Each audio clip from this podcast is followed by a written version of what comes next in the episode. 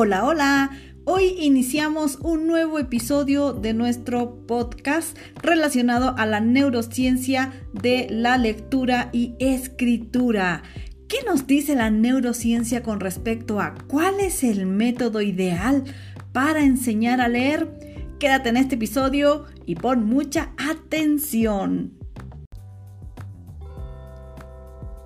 Metodología en el aprendizaje de la lectura.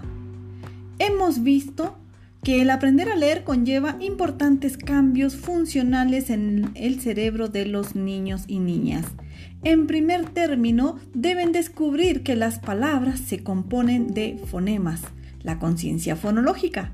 Luego, identificar los grafemas de la palabra escrita y ser capaces de proyectar las letras en los sonidos correspondientes o convertir grafemas en fonemas y más tarde establecer una segunda ruta de lectura léxica o convertir el léxico ortográfico en semántico.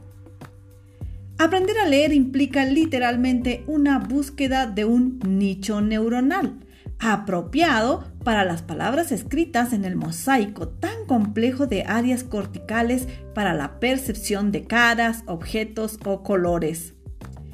Enseñar a leer es procurar que el niño o niña pueda reconocer las letras y los grafemas y transformarlos con facilidad y rapidez en sonidos del habla. Los demás aspectos esenciales de la mente lectora, riqueza de vocabulario, comprensión de textos, juicio crítico, placer por leer, dependen de este primer paso. Esta es la clave. Sin la decodificación fonológica, la conversión de grafema a fonema, de las palabras escritas, sus oportunidades quedan dramáticamente reducidas. El proceso de convertir las palabras escritas en cadenas de fonemas debe enseñarse explícitamente. No es espontáneo ni natural. La ruta directa que lleva directamente de la secuencia de letras a su significado solo funciona después de años de práctica utilizando la ruta de decodificación fonológica. Aprender a leer y enseñar adecuadamente es una exigencia de la escuela, de los alumnos, de los profesores y de la sociedad. La investigación disponible proporciona conocimientos contrastados sobre la metodología adecuada para tal aprendizaje y enseñanza. Se han propuesto dos tipos de métodos, el fonético y el global o integral. Los debates sobre las bondades de uno y otro han sido muy intensos. El método fonético plantea enseñar intencionadamente y de modo sistemático la correspondencia grafema-fonema.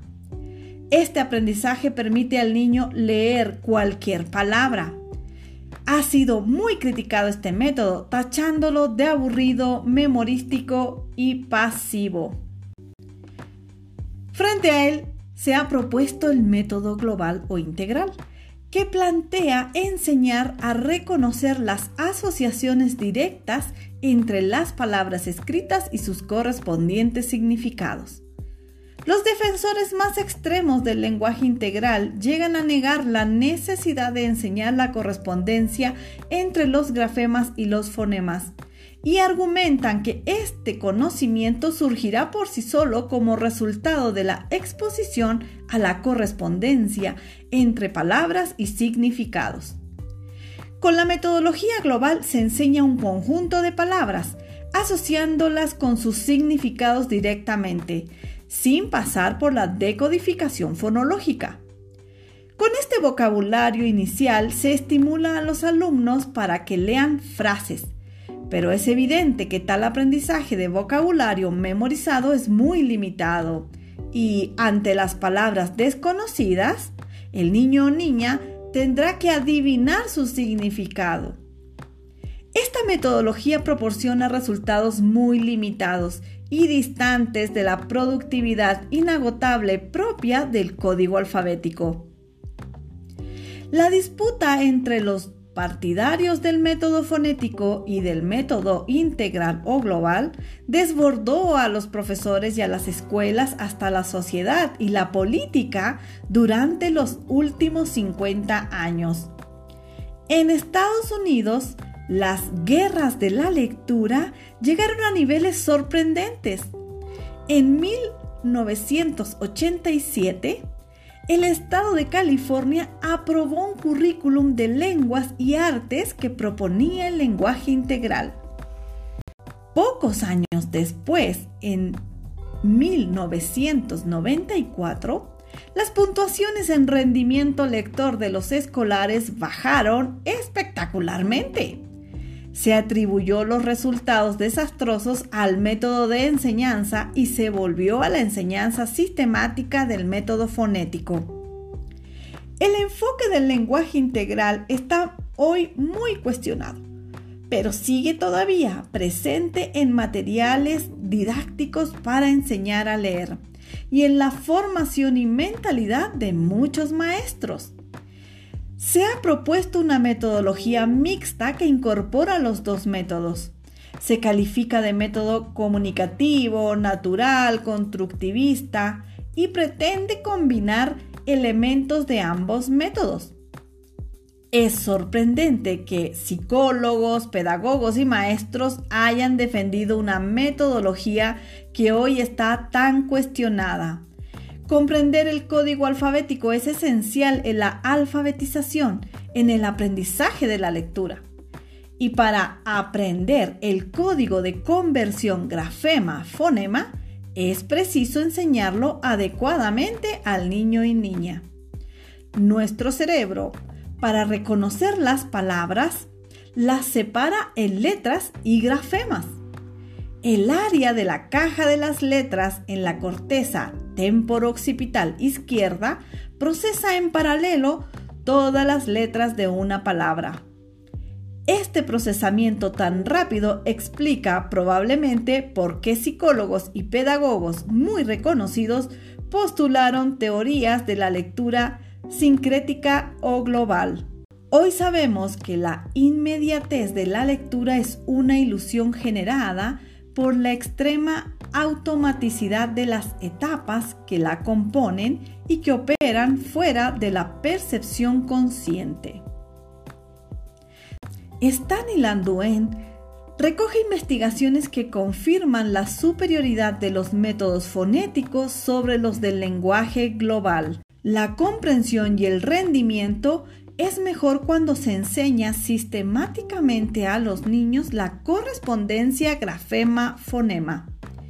Al contrario de lo que afirman los partidarios del lenguaje global, los niños y niñas a quienes se les enseña con dicho enfoque tienen dificultades cuando leen palabras nuevas, pero sobre todo son más lentos y menos eficientes en la comprensión de oraciones y textos.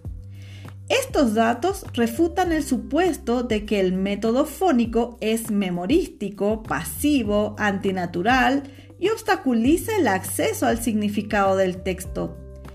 Realmente la decodificación y la comprensión van de la mano. Y los niños y niñas que tienen mejores resultados en la decodificación de palabras también tienen mejores resultados en la comprensión de textos. La decodificación es indispensable para la comprensión y cuanto más rápido se automatiza la ruta de conversión grafema-fonema, en mejor posición estará el niño y la niña para concentrarse en el significado de lo que lee. La investigación del proceso lector está en continuo avance y no hay conocimientos ni fórmulas definitivas pero hoy podemos afirmar que la conversión de letras en sonidos es una etapa esencial en el aprendizaje de la lectura. Todos los esfuerzos de enseñanza deben enfocar inicialmente en el objetivo de dominar el principio alfabético, según el cual a cada letra o grafema le corresponde un fonema o sonido. En el jardín de infancia se debe preparar a los niños y niñas para el aprendizaje de la lectura. Se puede trabajar a nivel fonológico jugando con palabras y los sonidos que las componen, sílabas, rimas. Las canciones y juegos infantiles también son muy buenos recursos. A nivel visual y motriz, se puede reconocer y trazar las formas de las letras. Se puede incorporar la metodología Montessori. Y después se debe enseñar a los niños la correspondencia de letras y sonidos y en el orden fijo de las letras de izquierda a derecha. Aprender la mecánica de la lectura no es un fin en sí mismo. Tiene sentido si lleva al significado. La enseñanza de la lectura tiene como objetivo comprender el texto. Leer no es solo decodificar grafemas convirtiéndolos en fonemas, requiere comprender lo que está escrito.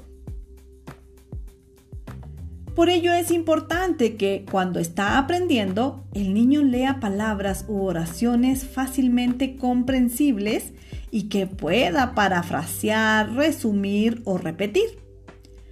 También es conveniente ir paso a paso. Las palabras u oraciones que se presentan en clases deben incluir grafemas y fonemas que se han trabajado explícitamente. Se tiene que evitar la improvisación y preparar las clases con esmero. La enseñanza de la lectura también depende de cada idioma y cultura es más fácil el aprendizaje de las escrituras transparentes, como el castellano, italiano, alemán, griego, que el aprendizaje de escrituras más opacas como el inglés.